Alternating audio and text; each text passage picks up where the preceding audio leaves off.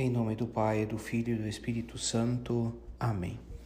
Evangelho de São Lucas, capítulo 1, versículo 18 ao 24.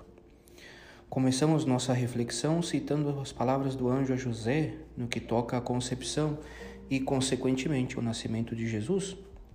José depara-se com uma situação humanamente impossível. Sua esposa está grávida sem a ter conhecido. Como será isso e que procedimento seguir?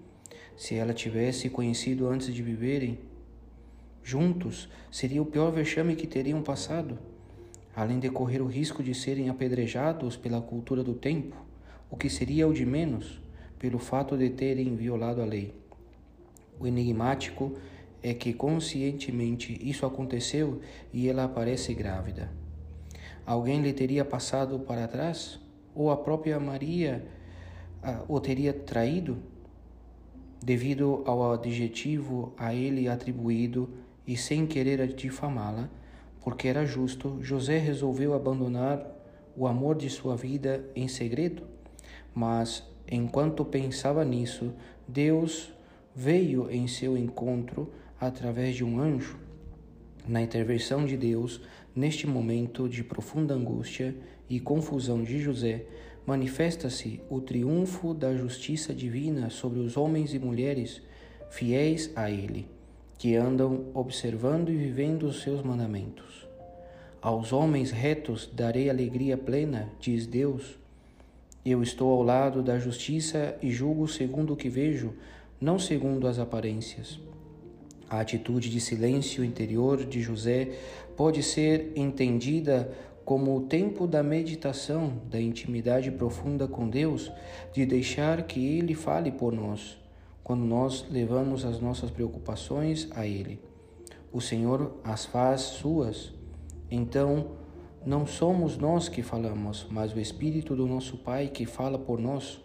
Basta fazer a nossa parte, que consiste somente em confiar e saber esperar no Senhor que tudo pode José não precisou falar alto nem muito com uma pessoa ou outra, simplesmente contemplando o sucedido e rezando, calou-se. A resposta de Deus não se fez esperar. Imediatamente agiu, mandando o seu anjo, que diz: José, descendente de Davi, não tenha medo de receber Maria como sua esposa, pois ela está grávida pelo Espírito Santo. Ela terá, ela terá um menino e você porá nele o nome de Jesus, pois ele salvará o seu povo dos pecados. Era isso que José esperava ouvir. Esclarecida a dúvida, José recebe Maria como a sua esposa. Muitos são as simbologias que podemos encontrar neste texto.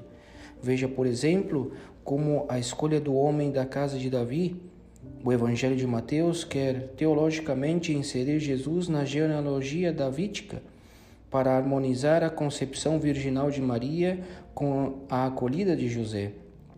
O estranho é que só depois de José sofrer profundamente ao perceber progressivamente a gravidez da mulher amada, o anjo é enviado a ele, dissipando a terrível dúvida acumulada.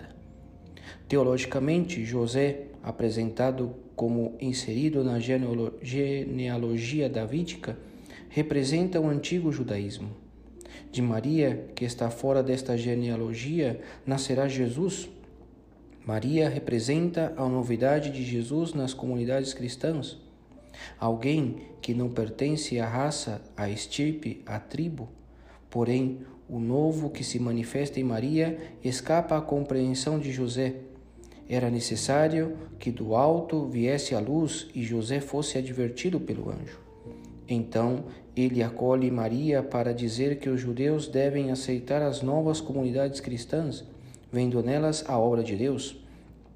Este judeu pode ser eu, pode ser você, meu irmão, quando diante dos pecadores públicos, dos criminosos, nós, os nós nos consideramos justos, sem pecados, por isso queremos nos manter distantes dos leprosos, dos pecadores.